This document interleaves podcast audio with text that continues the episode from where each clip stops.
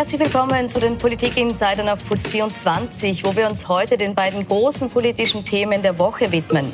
Zum einen betrachten wir die aktuellen Entwicklungen in der Corona-Krise ein halbes Jahr nach dem Lockdown. Zum anderen schauen wir uns die Situation der Flüchtlinge in Moria an, deren Lager auf Lesbos letzte Woche abgebrannt ist.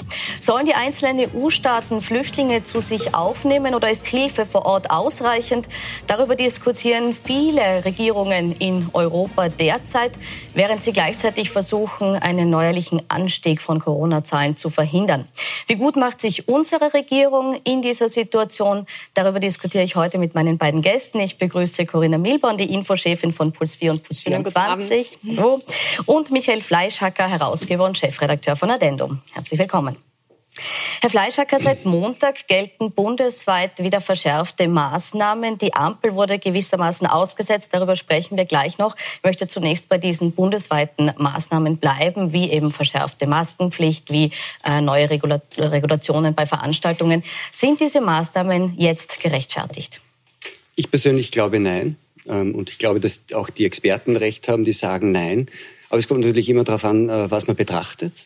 Und äh, so wie Hendrik Streeck, der Bonner Virologe, jetzt in einem Beitrag gesagt hat, man muss die Strategie ändern und muss aufhören, nur auf die Infektionszahlen oder besser gesagt auf die sogenannten Infektionszahlen, also auf die Zahlen der positiven PCR-Tests zu schauen, sondern auch andere Aspekte mit einbeziehen in die Lagebeurteilung, vor allem die Hospitalisierungsrate, also wie viele von den Menschen, die positive PCR-Tests haben, sind tatsächlich erkrankt und viele, viele von diesen Erkrankten müssen ins Krankenhaus. Und dann kann man sich relativ gut ausrechnen, wie viele von denen könnten irgendwann auf die Intensivstation müssen. Ähm, wenn man das mit in Betracht zieht und sich die Kurvenverläufe ansieht und sieht, dass die Kurve der so steigenden Infektionszahlen, auch wenn die relativ steil steigt, keine Auswirkungen hat auf die Kurve der Hospitalisierungszahlen, dann wäre das eigentlich eine entlastende und positive Nachricht. Aber die will man wahrscheinlich weder hören noch verbreiten. Corinna, werden hier die falschen Zahlen als Grundlage für Maßnahmen genommen? Nein, ich glaube das nicht. Ich glaube auch nicht, dass irgendjemand etwas nicht verbreiten will. Es wäre ja jeden lieber, wenn das im Griff wäre und wenn wir jetzt keine Maskenpflicht bräuchten. Ähm, das halte ich so für eine, für eine bisschen eine Verschwörung, wenn man sagt, die Politiker wollen unbedingt, dass wir alle Maske tragen. Ich glaube, dieses, äh, was verschärft worden ist, ist ja vor allem die Maskenpflicht. Äh, das ist eine ziemlich einfache Maßnahme, finde ich. Damit schützt man andere, man schützt sogar sich selbst, hat sich jetzt herausgestellt. Und ähm, Wer keine tragen kann, bekommt ohnehin ein ärztliches Attest und muss es nicht, auch wenn das aus psychischen Gründen nicht kann. Das heißt, ich finde das ziemlich einfach, das zu machen, um zu verhindern, dass die Krankenhauszahlen steigen. Ich bin auch der Meinung, dass, das, dass es um die Krankenhauszahlen geht. Vielleicht nicht unbedingt um die Intensivbetten, weil wir haben ja die Behandlungen geändert, aber man sollte auch vermeiden, dass zu viele im Krankenhaus überhaupt landen müssen. Und wenn man sich so verschiedene Städte anschaut, wie sie damit umgeht, dann gibt es erfolgreichere und weniger erfolgreichere. Zum Beispiel zwei so Hotspots New York und Madrid waren beide ganz katastrophal unterwegs im Frühling. Wir erinnern uns, glaube ich, alle. New York hat das in den Griff bekommen, dadurch, dass Maßnahmen aufrechterhalten wurden, zum Beispiel Gastronomie und sehr, sehr viele Tests und sehr, sehr viel Contact Tracing, also Nachverfolgung. In Madrid sind die Zahlen schon wieder so weit oben und auch die Krankenhauszahlen, die folgen ja einfach hinten nach. Also und ich finde es legitim, das verhindern zu wollen. Ich finde es richtig, dass man verhindern will, dass zu viele Leute ins Krankenhaus kommen. Total also legitimes Ziel von Politik. Das ist total legitim. Ähm, wenn man nur sieht, dass es nicht passiert, ist die Frage, was verhindert man momentan eigentlich gar nicht? Man will was verhindern, was gar nicht stattfindet. Ist das sinnvoll? Aber da naja, steigt ja jetzt erst an. Die Krankenhauszahlen kommen ja, ja hinten nach. Ja, das hat man jetzt aber schon vor Hoffentlich Monaten nicht. gesagt. Aber wenn man sich die Kurven anschaut, ist es nicht so, dass das erst seit gestern so ist. Die naja, ganze, seit zwei kann, Wochen sind sie Nein, so man, kann sich die ganzen, man kann sich die ganzen Kurven über den ganzen Sommer anschauen. Man sollte sich vielleicht aber vor allem andere Kurven anschauen. Zum Beispiel kann man Jahr für Jahr vergleichen, wie die Zahlen sind überhaupt mit den, mit den, mit den grippalen Infekten. Kann man jede Kalenderwoche vergleichen. Wir haben jetzt Kalenderwoche 40, glaube ich. Ähm, wenn man das vergleicht zum Beispiel mit dem Vorjahr, sieht wir, dass wir insgesamt mit dem Infektionsgeschehen unter dem Vorjahr sind. Trotz Zeigt ja, dass die Maßnahmen nützen. Trotz, ja, das berühmte Präventionsparadox. Dann wäre es ja. natürlich am besten, wenn wir dauerhaft Lockdown hätten. Die Frage ist ja nicht, die Maßnahme, was ist das Ziel dieser Maßnahme? Ist das Ziel sozusagen das Virus auszurotten? Ja, aber ist es nicht oder so, dass das wir den Ziel, Lockdown darf ich das fertig sagen? Es war von Anfang an für den Lockdown und für alle weiteren Maßnahmen ein erklärtes Ziel und das ist auch das einzige Argument, dass es rechtfertigt, in die, in die Bewegungsfreiheit von Bürgern einzugreifen. Und das ist die Verhinderung der Überlastung des Gesundheitssystems. Seit Mitte März eigentlich schon, aber spätestens seit Ende März besteht diese Gefahr zu keinem Zeitpunkt. Und das heißt einfach, dass, die, dass der Eingriff in bürgerliche Freiheiten seit diesem Zeitpunkt und auch jetzt nicht gerechtfertigt ist. Da kommen wir nicht drum herum. Wir sind bei, bei, von einer Überlastung des Gesundheitssystems sind wir meilenweit entfernt. Wenn Sie mit den Menschen, die wirklich in den Krankenhäusern sind, reden, dann merken Sie, dass dort absolut nichts los ist.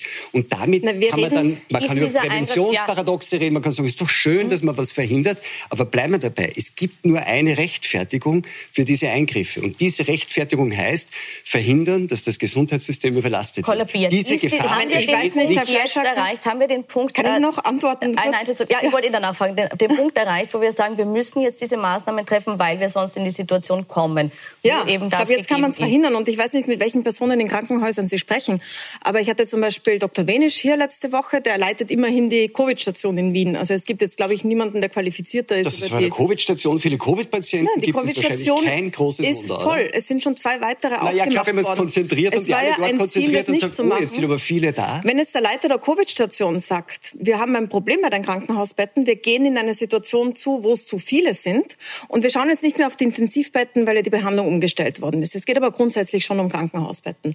Wenn der Leiter der Covid-Station sagt, das macht ihm Sorgen, mhm. und das ist schon zwei Wochen her, dass er angefangen hat zu sagen, das macht ihm Sorgen, dann sollte man das, finde ich, ernst nehmen. Und ich finde so, dieses Maskentragen ist wirklich ein gelinderes Mittel, wenn man es vergleicht, einerseits mit dem, was in Krankenhäusern passieren kann, wie wir es jetzt wieder in Spanien sehen leider, und andererseits mit einem Lockdown, weil das ist auch aber, tragisch. Das haben wir gesehen, was das für Auswirkungen hat. Ich möchte da aber noch kurz nachhaken, äh, weil du jetzt sagst, das Maskentragen ist gelinde. Jetzt gibt es durchaus Unternehmen, die sagen, wir leiden massiv drunter, wenn man Masken tragen muss. Wenn man sich den Handel zum Beispiel ansieht, wo jetzt Maskentragen wieder vorgeschrieben ist. Auch bei den äh, Veranstaltungen ist es so, dass die Anzahl reduziert wird, äh, wenn jetzt die Ampel verschärft wird es ist ja trotzdem man weiß ja nicht, auch, was diese Ampel auslöst. Man weiß es, gut, man sein, weiß es nicht. Ja, die Schule ist jetzt orange, aber trotzdem noch gelb. Vielleicht ist es bei den Veranstaltungen auch ja. so, warten wir es ab. Aber trotzdem, ähm, äh, wird das mit Augenmaß, mit ausreichendem Augenmaß betrachtet, dass auch diese Maßnahmen unmittelbare Auswirkungen haben also das Wort Augenmaß in diesem Chaos, das die Regierung und die Behörden gerade zu produzieren, jetzt zu verwenden, ist einfach auf jeden Fall falsch. Also es ist unfassbar, was da für ein Chaos stattfindet. Und ich frage mich wirklich, wie kann das sein, dass nach sechs Monaten, nachdem wir immer hören, im Herbst wird schlimmer, offensichtlich niemand auf irgendetwas vorbereitet ist. Das heißt, das Wort aber will ich nicht verwenden. Ich glaube aber, dass es auch schon die Frage, die Sie vorhin gestellt glauben Sie wirklich, dass jemand absichtlich was tut, obwohl es nicht notwendig wäre? Ich sage darauf, absichtlich vielleicht nicht. Aber wie wir an vielen anderen Stellen sehen, führt der Dilettantismus zu den gleich schlechten Ergebnissen wie Absicht. Aber ich glaube, dass es richtig ist, jetzt Maßnahmen zu verschärfen. Und zwar so, dass sie nicht so drastisch sind wie ein Lockdown, der in anderen Ländern schon wieder kommt. Also Israel hat schon wieder Lockdown. Und haben Sie auch, das haben mehrere Städte schon wieder. Lockdown. Haben Sie auch berichtet, ja haben Sie sich haben. auch angesehen, wie das in Israel auch von der Scientific Community gesehen wird? Wie viele Leute aus dem Wissenschaftsbereich, darunter Nobelpreisträger, sich darüber beklagen, sagen, das ist falsch. Das wird bei uns nicht berichtet. Es wird nur berichtet, Israel hat wieder den Lockdown gemacht, in Klammer sollten wir auch. Naja, oder sollten wir verhindern und dann machen wir so mehr? Man kann immer Experten einfach, von allen Seiten nehmen, ja, aber ich glaube, einig sind genau, wir, das dass wir das nicht wollen. Die Leute, ich glaub, einig die, die darauf hinweisen, dass es nicht notwendig ist, die Leute darauf hinweisen, wie Herr Streeck und andere, dass es jetzt unangemessen ist, die werden eben nicht gehört. Wenn wir so einen Expertenbattle im Hintergrund haben. aber ich glaube, einig sind wir uns, dass wir nicht so viele Leute in Krankenhäusern wollen. Mhm. Und einig sind wir uns, dass ein Lockdown eine wahnsinnig schwerwiegende Maßnahme ist. Ein leider, Eingriff, der Ich muss leider widersprechen. Es geht nicht darum, nicht so viele Leute in Krankenhäusern zu haben. Es geht darum, die Überlastung des Gesundheitssystems zu verhindern. Das ist einfach eine ja, falsche Strategie, wenn es darum ginge weniger Leute in Krankenhäusern zu haben, dann hätten wir in den letzten Jahrzehnten jedes Jahr in der Grippesaison das Gleiche machen müssen und müssten es auch jedes Jahr machen. Es geht nicht darum, weniger Leute in Krankenhäusern zu haben. Es gibt Infektionskrankheitssaisonen und da kommen Leute ins Krankenhaus und wir haben uns auch darauf geeinigt und darauf verständigt, dass es relativ normal ist, dass in Infektionssaisonen Menschen auch behandelt werden müssen im Krankenhaus, wenn sie Infektionskrankheiten haben und dass sie möglicherweise vielleicht sogar sterben. Es geht nicht darum, weniger Menschen sagen, im Krankenhaus zu haben. Es geht darum, die Überlastung des, Krankens, des Gesundheitssystems zu äh, verhindern. Wenn es dann um schwerwiegende Eingriffe geht, ja. Aber Sie werden doch nicht sagen, dass wir einfach damit leben sollen, dass Menschen an Grippe sterben in einem Land, wo fast niemand Grippe ich glaube, geht. Ich glaube, man glaube, muss damit leben, dass Menschen an Grippe sterben. Es ja. sind schon die letzten Jahre, genauso wie bei Covid, die Zahlen monitort worden. Es gibt bei der AGES für Grippe mhm. genau solche Dashboards Dashboards, das hat noch niemand angeschaut. Mhm. Und es gibt, es man gibt hat eine nichts dagegen unternommen, aber es sagt, das ist normal. Und die macht niemand. Man sagt, und das ist normal. Menschen, das war nicht die alt richtig. und krank sind, ich sterben nicht, dass man so, so mit Krankheiten, ja, aber ich so ist es schon. eben nicht. Wenn es vermeidbar ist, soll man es nicht machen. Und schon gar nicht, wenn es vermeidbar ist, dass eine Überlastung stattfindet. Da sind Sie offenbar auch dafür. Also Überlastung ist, wollen Sie auch nicht. Nur ist das nicht die, können Sie auch nicht. Okay. Also Sie sagen, wenn man diesen Punkt der Überlastung erreichen würde, dann müsste man einschreiten. Das sehen Sie im Natürlich. Moment nicht. Und, und Corinna, du meinst, man ist jetzt genau an dem Punkt, wo man die Maßnahmen setzen ja. muss. Ich möchte jetzt noch ein bisschen auf die Ausgestaltung äh, der Maßnahmen zu sprechen kommen, die aktuell sehr verwirrend ist. Äh, wir haben jetzt vorbereitet die aktuelle Ampelsituation in Österreich. Ähm, es wurde, man sieht es jetzt hier, es wurden einige äh, Städte, Bezirke auf Orange gestuft heute. Vielleicht kurz zur Genese. Es ist die Ampel präsentiert worden letzte Woche, vorletzte Woche. Dann wurde letzte Woche ein paar Bezirke auf Gelb gestuft. Dann gab es äh, den Beschluss der Bundesregierung, jetzt doch bundesweit schärfere äh, Maßnahmen zu treffen, auch in den Bezirken, die grün sind. Jetzt gibt es wieder diese Ampel. Und jetzt haben wir gehört, dass die Ampel zwar zum Beispiel in Wien auf Orange steht, dass die Schule aber auf Gelb bleibt. Das heißt kein Distance Learning. Jetzt äh, ist meine Frage, Corinna, steigen die Menschen da nicht irgendwann einmal aus? Ich glaube, heute sind alle ausgestiegen. Alles komplett unnachvollziehbar ist. Heute sind alle ausgestiegen, inklusive mir. Ich habe mich sehr intensiv mit dieser Ampel beschäftigt und mir das äh, einen Tag lang erklären lassen von Leuten, die in dieser Kommission sitzen. Ich halte grundsätzlich für kein schlechtes Instrument. Ich halte Kriterien für nachvollziehbar, wenn die von Experten festgestellt werden. Und ich halte es auch für legitim, da eine Formel zu machen, wo quasi eine Einschätzung rauskommt, die nachvollziehbar ist.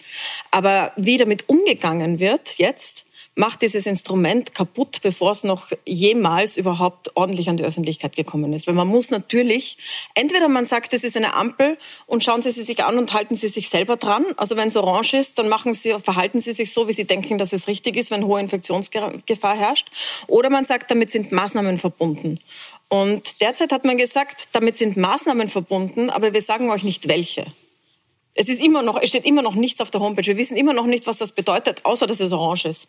Und das ist einfach eine Katastrophe. Das macht die Glaubwürdigkeit ja, das man, das, man, sieht ja. ja. nur, dass das einfach umgedreht wurde. Warum, woher kam der Ampelgedanke?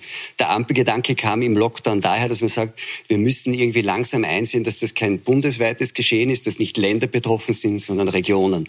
In ganz Europa lässt sich der Großteil der schweren Fälle und der hohen Todesraten auf 50 sehr gut eingrenzbare Regionen zurückführen. Mhm. Zu sagen, Frankreich hat Problem, ist genauso blöd wie zu sagen, Spanien ist, hat ein Problem und auch Österreich hat ein Problem. In der Situation haben Leute, schlaue Leute gesagt, lass uns ein Ampelsystem einführen. Und da ging es in erster Linie darum zu sagen, wo ist denn grün, wo man nichts tun muss. Aber so wie die Regierung äh, sozusagen gestrickt ist und in diesem Angstnarrativ, das sie von Anfang an zu ihrer Maxime erhoben hat, hat es genau umgedreht und spielt jetzt mit Gelb und Orange. Es geht nicht mehr darum zu sagen, bei Grün ist einfach normales Leben also regiert man in die Ampel hinein und macht sogar generelle Maßnahmen bundesweit, auch für die Regionen, in denen grün ist. In Sabotage ähm, der Ampel will, nämlich, und, die man gerade und, und will einfach und will einfach verhindern, dass in diesem ganz großen zwei Drittel des Bundesgebietes grün, grün heißt, man muss eigentlich nichts machen, es ist normales Leben. Und ich kann nur sagen, auch wenn Sie es als Verschwörungstheorie hinstellen, Offensichtlich will man das nicht, sonst müsste man dort überhaupt nichts tun. Ich möchte das noch kurz aufgreifen, äh, den Vorwurf dieser Panikmache und da jetzt kurz äh, zeigen, was Sebastian Kurz dazu gesagt hat äh, zur aktuellen Situation. Er sagt, was wir gerade erleben, ist der Beginn der zweiten Welle. Die Ansteckungszahlen nehmen von Tag zu Tag zu. Wir werden bald die Marke von 1000 Neuansteckungen pro Tag erreichen. Corinna, verfällt Sebastian Kurz, unser Kanzler, gerade wieder in diese Angstmache, die ja auch im ersten Lockdown, in der ersten Phase der Pandemie in Österreich so kritisiert wurde? Also ich gestehe Ihnen zu, dass sich die Regierung wohlfühlt. Ähm, Teile der Regierung in dieser Situation, wo man durchregieren kann, weil alle aus Angst warten, was wird als nächstes angesagt und auch sehr bereit sind zu Gehorsam. Also ich glaube schon, dass die Regierung sich recht wohlfühlt in dieser Situation. Aber ich halte es auch nicht für unangebracht, wieder mal durchzusagen, Leute, das ist schon eine ernste Situation. Wir sind in einer Pandemie und die ist nicht vorbei. Weil in den letzten Wochen ähm, hat es einen Schwenkkurs gegeben und gegen Ende des Sommers hatte ich den Eindruck, dass zwar immer noch gesagt wird, im Herbst kommt was, aber so ein großes Aufatmen durchgegangen ist. Die Salzburger Festspiele haben funktioniert, die Zahlen waren überall niedrig und äh, man hatte einfach den großen Wunsch und die Hoffnung, dass man in diesen Herbst lockerer reingehen kann. Und das hat sich natürlich übertragen auf die Bevölkerung. Man sieht das ja, man sieht es ja im eigenen privaten Kreis, also wie viele Feiern stattfinden, wie viele Feste zusammenkommen. Und ich halte schon für angebracht, den Leuten zu sagen, es ist wieder ernst.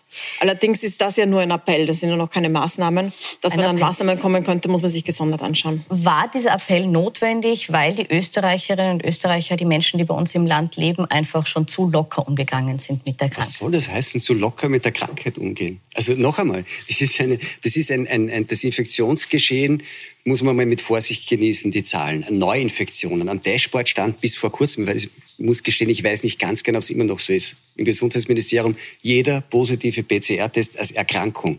Das ist amtliche Desinformation man ist weit davon entfernt, erkrankt zu sein, wenn man einen positiven PCR-Test hat. Man ist, ist nicht einmal ganz sicher, ob man infiziert ist, ist schon gar nicht sicher, ob man infektiös ist. Ganz sicher ist man nicht erkrankt, wenn man einen positiven PCR-Test hat. Erstens schon mal der erste Teil dieser Panikmache.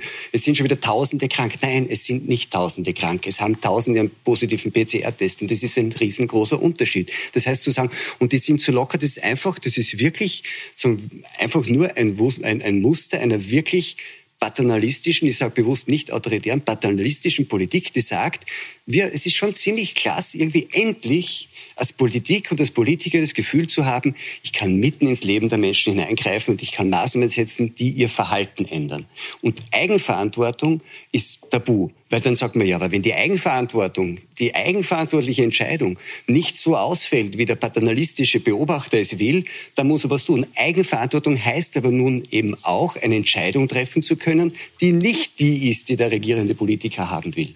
Ja, ich glaube, da sind wir an dem einen Punkt, wo wir uns wirklich unterscheiden, weil in sehr vielen Kritikpunkten sind wir uns wahrscheinlich einig. Aber es gibt so eine Frage, ist jeder für sich selbst verantwortlich oder ist die Gesellschaft als Ganzes verantwortlich? Und wie organisiert man eine gesamtgesellschaftliche Verantwortung? Für so ein Gesundheitsproblem. Man kann jetzt, wenn Sie sagen, Eigenverantwortung heißt, jeder macht, was er für richtig hält. Und wenn er das eben nicht für richtig hält, sich daran zu halten, dann kann er durch die Bars ziehen und muss sich nicht testen lassen. Ähm, wenn man sagt, die Gesamtgesellschaft hat Verantwortung, dann muss man es auch mit Regeln unterlegen oder zumindest mit Appellen, so wie es jetzt ist. Wenn die Appelle nicht nützen, dann werden auch Regeln dazukommen müssen, weil sonst äh, die Schwächeren draufzahlen. Und das ist so ein, der grundlegende Ansatz. Nein, auch Schwächere haben eine Eigenverantwortung. Risikogruppen muss man, also die Gesellschaft hat eine Verantwortung, gefährdete Personen zu schützen und dafür ja. zu sorgen, dass sie sich selber schützen können. Aber sie haben auch selbst die Verantwortung, sich zu schützen. Das tut man nicht vergessen. Bei uns ist es ein, wirklich eine paternalistische Gesellschaft geworden, in der man sagt, ihr könnt es eh nicht, ihr seid nicht eigenverantwortlich, das sind die armen, alten und Kranken und um die kümmert ihr euch nicht, das machen wir. Ich sage, ja, macht's es. Ist aber auch nicht sehr viel getan worden. Aber genauso war es ja jetzt ein paar Monate lang in Österreich, im Gegensatz übrigens zu Schweden, was Anfang immer so als das Paradies der Eigenverantwortlich galt. Dort sind jetzt schon seit März Veranstaltungen verboten. Die sind, die sind nie aufgehoben worden, das Veranstaltungsverbot. Seit 27. März keine Veranstaltungen, nur Sitzplätze in der Gastronomie Gastronomie. Also das ist viel, viel strenger, als es bei uns je war. Und in Schweden seit März. Gut. Ja. Äh, ich möchte, jetzt nicht, ich möchte jetzt beim schwedischen Modell nicht, nicht ja. zu sehr ins Detail ja, ich möchte nur sagen, bei uns, wir hatten ich möchte ja das andere Phase Thema auch noch behandeln. Bitte. Wir hatten diese mhm. Phase, weil wir hatten jetzt eine Phase mit sehr, sehr wenigen Regeln. Es war sehr, sehr viel erlaubt. Und wenn die Zahlen steigen, finde ich, ist es legitim, Regeln einzuführen. Welche Besonders wenn solche wir, aber ist, kann man auf das kurz einmal eingehen, welche Zahlen steigen? Es war also von wegen amtlicher Desinformation in dieser, in dieser Phase der steigenden Zahlen. Die positiven kaum Tests irgendwo, steigen, kaum irgendwo keine Erkrankten. Wurde, wurde, wurde zusätzlich zur Zahl der positiven Tests, abgesehen davon, dass die dann immer Neuerkrankungen genannt wurden, gesagt, welche Zahl an Tests gemacht wurde. Na Weil, doch, das steht ja in jedem Test. Nein, aber noch einmal, dass die, dass, die, dass, die Zahl, dass die Zahl der positiven pro Testreihe nicht gestiegen ist, ist auch ein Faktum. Wer, Na, das können wir zwischenzeitlich schon. Das war über Man kann einfach eine größere Zahl an positiven PCR-Tests kann ich einfach herstellen. Ich mache mehr Tests. Ganz Nein, klar. es ist auch die Positivrate letzte Woche gestiegen. In Wien zum Beispiel aber, auf 6 Prozent. Ja, aber um, also wirklich nicht so. Ja, 5 Prozent ist die Grenze laut WHO, wo man mal drauf schauen sollte, mhm. massiv. Und in Wien war sie letzte Woche auf 6 Prozent. Jetzt ist sie wieder unter 5 Prozent runter. Ja. Aber Und die ist schon warum? abgestiegen. Weil irgendwer sehr gesagt stark gestiegener Test. Weil irgendwer gesagt hat, Orange, oder warum ist sie jetzt wieder herunten? Na, Was glaubt man denn, dass das Maßnahmen waren? Mehr getestet worden ist. Weil mehr getestet worden ist, ist die, ist, die, ist die, Rate runtergegangen? Und ja, weil ja Screening-Tests gemacht werden, oder, einfach so ohne Verdacht, ohne Verdacht sondern in bestimmten wurde. Branchen zum mhm. Beispiel. Ich möchte an der Stelle trotzdem die Corona-Diskussion beenden, auch wenn es jetzt sehr spannend ist, aber ich möchte noch ein zweites großes Thema mit Ihnen besprechen, ähm, nämlich äh, das Thema Moria. Ich fasse noch mal kurz zusammen. Das Flüchtlingslager Moria, das äh, vor fünf Jahren ursprünglich als Registrierungszentrum auf der Insel Lesbos gegründet wurde und damals für 3000 Menschen ausgelegt war, wurde zuletzt von über 12.000 äh, Flüchtlingen bewohnt belagert. Ähm, und vor einer Woche kam es dort zu einem großen Brand und diese Menschen wurden obdachlos. Und das hat uns einmal mehr vor Augen geführt, wie wenig geklärt die Flüchtlingsfrage in der Europäischen Union ist. Es sind nun die Diskussionen entbrannt darüber, welche äh, Länder, ob Länder äh, Flüchtlinge aufnehmen sollen aus Griechenland. Der Nationalrat in Österreich hat gestern beschlossen, dass es zwar vor Ort Hilfe geben soll, aber Österreicher, äh, Österreich keine Flüchtlinge aus dieser Situation aufnehmen will. Herr Fleischhacker, widerspricht das nicht jeder Menschlichkeit? Ich glaube, also mir persönlich ist jeder, der in so einer Situation jemandem helfen will, lieber als jemand, der nicht helfen will. Das ist ein menschliches Gefühl, das mir näher liegt und das ich sympathischer finde. Ich glaube, man muss dann, ähm, man kann aber bei dieser, auf dieser Symbolebene wohl nicht gut bleiben. Äh, was ist die Lösung äh, des Problems, wenn, wenn Österreich 100, weiß ich nicht, Deutschland dann 1000, wenn man 1 zu 10 rechnet, aufnimmt. Ist damit irgendwas gelöst? Nein. Ist das ein schönes menschliches Zeichen? Ja. Hat man, was ist einem wichtiger, irgendwie sagen, auf eine Lösung des Problems hinzuschauen oder auf ein schönes menschliches Zeichen? Finde ich, kann man unterschiedlicher Ansicht sein. Aber am interessantesten an dem Vorgang finde ich, auch so wie Sie es jetzt gebracht haben, sagen, da kam es zu einem Brand und jetzt sind die obdachlos. Was sagen Ihre Informationen, wie es zu dem Brand kam? Ja, es gibt Leute, die dort den Brand gelegt haben. Da muss man, ich kann die Vorgeschichte würden, auch lang erzählen, dann bleibt na, uns würden, weniger Zeit würden, für die würden Diskussion. Sie sagen, dass es das einen kam, Unterschied macht? Äh, nein, weil wenn drei, vier, fünf Leute, die jetzt festgenommen wurden, den Brand legen und 12.000 sind betroffen, macht es für mich keinen großen Unterschied, weil es trotzdem ein paar wenige sind, die den Brand gelegt haben und sehr viele, die davon betroffen sind. Für mich macht es schon einen Unterschied. Bitte? Und zwar diese Situation in Moria ist ja seit Jahren oder überhaupt in den griechischen Lagern seit Jahren explosiv. Das ist auch nicht der erste Brand und schon gar nicht der erste Gewaltausbruch. Ähm, und ich unterstelle, das ist gewollt so weil man kann nicht 13.000 Leute oder sogar bis zu 20.000 in der Vergangenheit auf den Platz von 3.000 zusammenpferchen und dann glauben, dass es da keine Gewaltausbrüche gibt oder dass niemand irgendwas macht. Also das, das ist, ja, das ja, ist ja herbeigeführt. Ich meine jetzt in Bezug auf die bedeutet, Hilfe macht keinen Unterschied. Ja doch, und das macht deshalb in Bezug auf die Hilfe einen hm. Unterschied, weil man daran sieht, dass gerade die äh, verletzlicheren dieser Gruppe, also die Kinder mal vor allem, für Kinder ist es einfach kein Ort, um aufzuwachsen, wenn man mit solchen Menschen umgeben ist und in solchen Situationen. Aber auch Frauen sind sehr verletzlich in solchen Situationen, sehr hohe sexuelle Gewalt.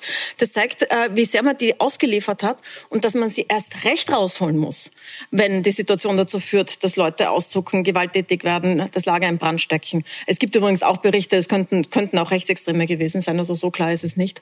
Aber gehen wir mal davon aus, dass es Leute aus dem Lager waren, dann ist das doch erst recht ein Grund, die anderen dort rauszuholen. Und wahnsinnig zynisch zu sagen, jetzt alle anderen, die dort drin stecken, und dem ausgeliefert sind, dass Menschen das Lager anzünden, indem sie zusammengepfercht sind, dort nicht weg dürfen, die müssen dann erst recht dort bleiben, weil das darf kein Freiticket nach Europa sein oder was man so hört. Wahnsinnig zynisch. Man muss dort, erst recht was ist, was ist sie dort bleiben? Bitte? Was ist sie dort bleiben? Im Lager bleiben ist ja ohnehin keine Option, das ist kaputt. Naja, jetzt werden ja Container hingeliefert ja. und man sagt, sie sollen trotzdem in Lesbos bleiben, ja. weil man aus Lesbos etwas machen will, so wie Nauru in Australien.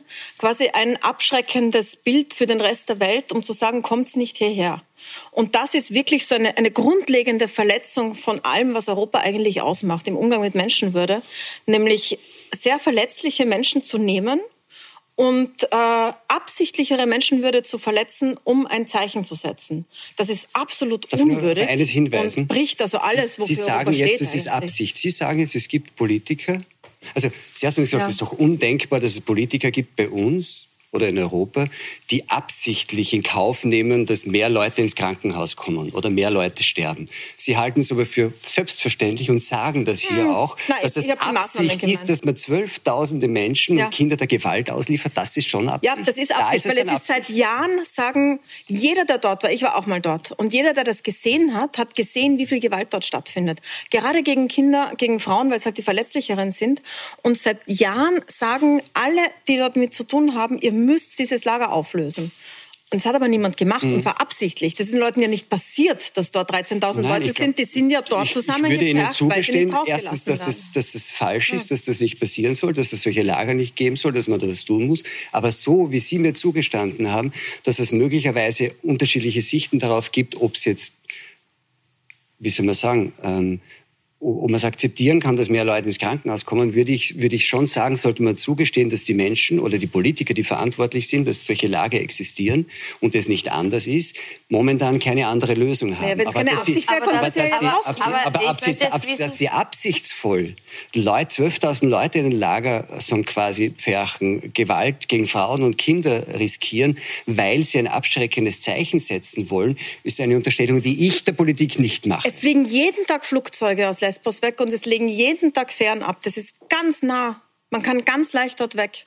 Wenn man die jetzt dort lasst und wieder alle, die dort sind, in den Container bringt, und dort belässt im Wissen um die Situation, dann ist das natürlich Absicht. Mhm. es gibt sehr, Sie, sehr viele Gemeinden, die sie aufnehmen wollen. Warum? Ich glaube, dass das Problem noch nicht gelöst ist. Ich glaube, also, dass es jetzt im letzten halben Jahr gab es ja kein anderes Problem auf der Welt als Corona. Da war das einfach jedem egal. Aber vor fünf Jahren ist und das warum das Problem noch immer nicht gelöst ist, ist, glaube ich, weil diese, weil es also so ganz, ganz unterschiedliche Sichten auf diese ganze Migration an, den, an, der, an, der, an der Südgrenze Europas gibt.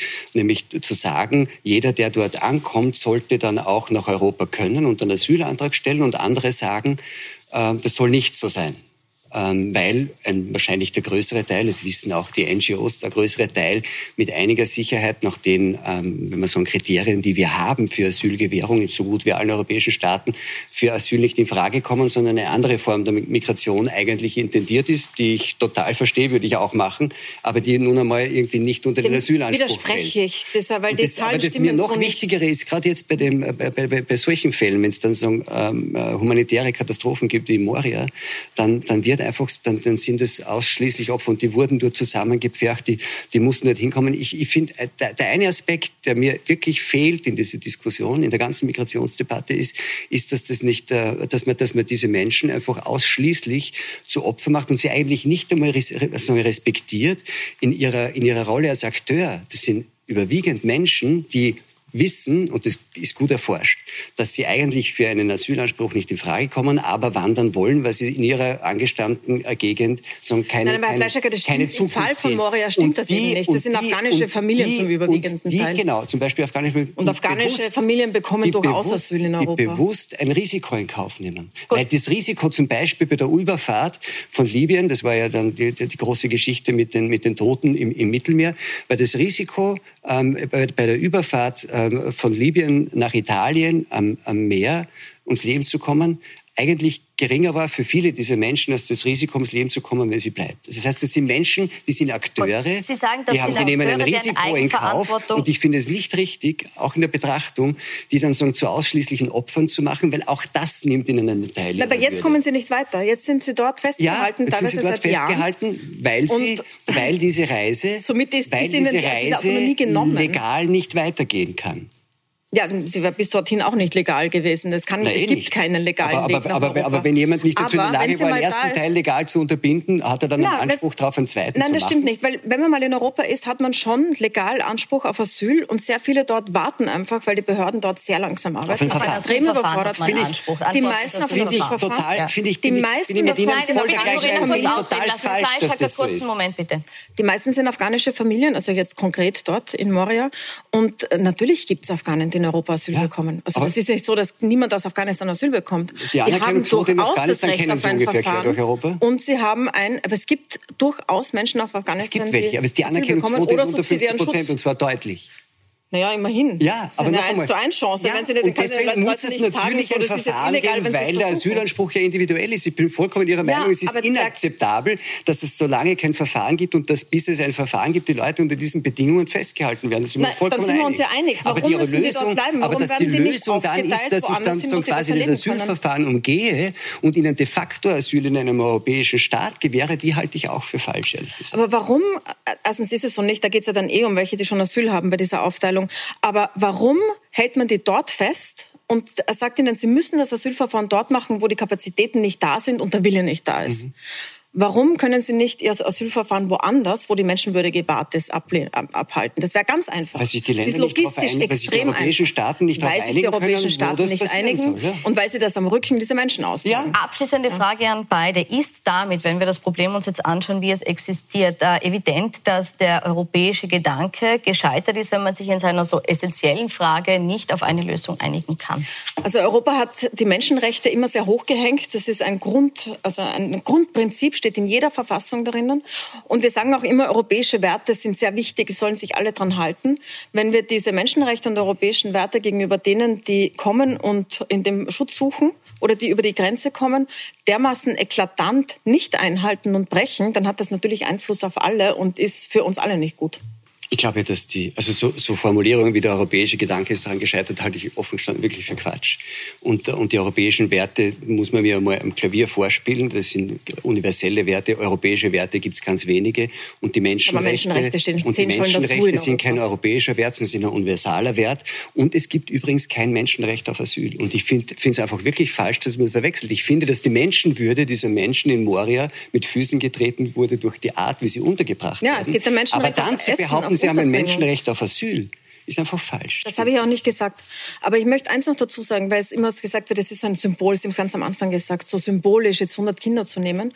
Ich verstehe das, dass man das so sieht, weil es gibt wirklich sehr viel Elend auf der Welt und nicht nur dort. Aber das sind Kinder, für die europäische Behörden direkt verantwortlich sind. Das sind Minderjährige, für die europäische Behörden auf europäischem Boden Verantwortung haben und die in einem Lager zu lassen oder jetzt auf der Straße sitzen zu lassen, ohne Essen, ohne Trinken, mhm. ohne Bildung, ohne Perspektive, das ist noch mal schwerwiegender, als wenn man sagt, ich kann mich nicht um alles kümmern. Darum muss man sich kümmern, weil es die Verantwortung ist. Ich glaube auch, ist ein, wenn ich sage, es ist ein Symbol, sage ich das ja nicht negativ. Mir ist auch ein, ein menschliches Symbol lieber als ein unmenschliches Symbol. Man soll sich nur nicht in die eigene Tasche legen und glauben, dass man damit irgendein Problem löst. Gut, an der Stelle muss ich jetzt wirklich Schluss machen. Wir sind leider am Ende der Zeit angekommen, auch wenn es spannend wäre, das noch äh, zu vertiefen. Vielleicht machen wir das äh, zu einem anderen Zeitpunkt. Ich bedanke ja, mich äh, fürs Kommen bei Ihnen beiden und wünsche Ihnen noch gute Unterhaltung mit dem weiteren Programm auf Plus 24.